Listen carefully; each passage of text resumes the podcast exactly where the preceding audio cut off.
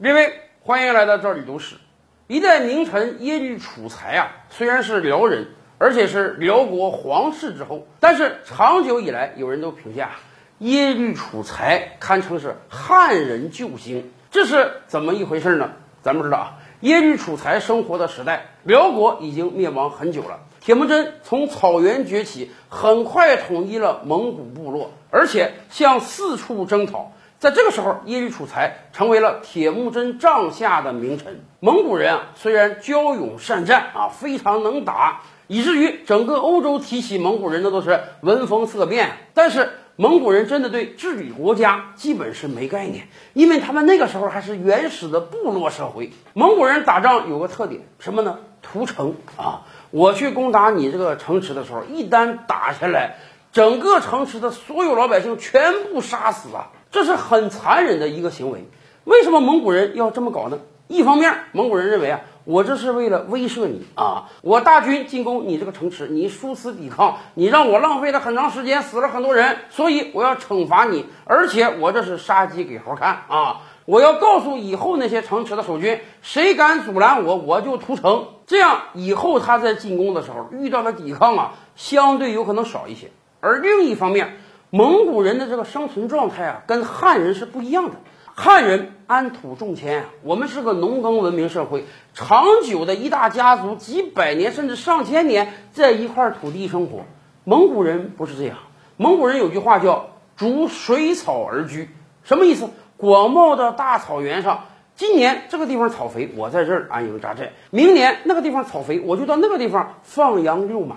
而且由于这个草啊一年长不出来，所以你经常性的得换这个迁居的地区。所以土地对于蒙古人来讲不是特别看重。因此，我攻下一个城池来讲，蒙古人想的事就是：哎，我把人都杀光，我把这个地方变成我的草原，过两年我可能还得过来放牧呢。对于蒙古那些部落，他是这样做的。等攻击到中原的时候呢，也是这样做的。后来窝阔台当了大汗，把金国整个灭掉了。剑指南宋，马上兵要打过来了。那么已经占下来的大片领土怎么办呢？哎，有的这个近臣就跟倭寇他建议说：“大汗，要不咱这样吧，我们把这些地方的汉人全都杀光或者迁走啊，把他们的土地变成我们的草原，这样以后我们可以到中原来放牧，多好啊！”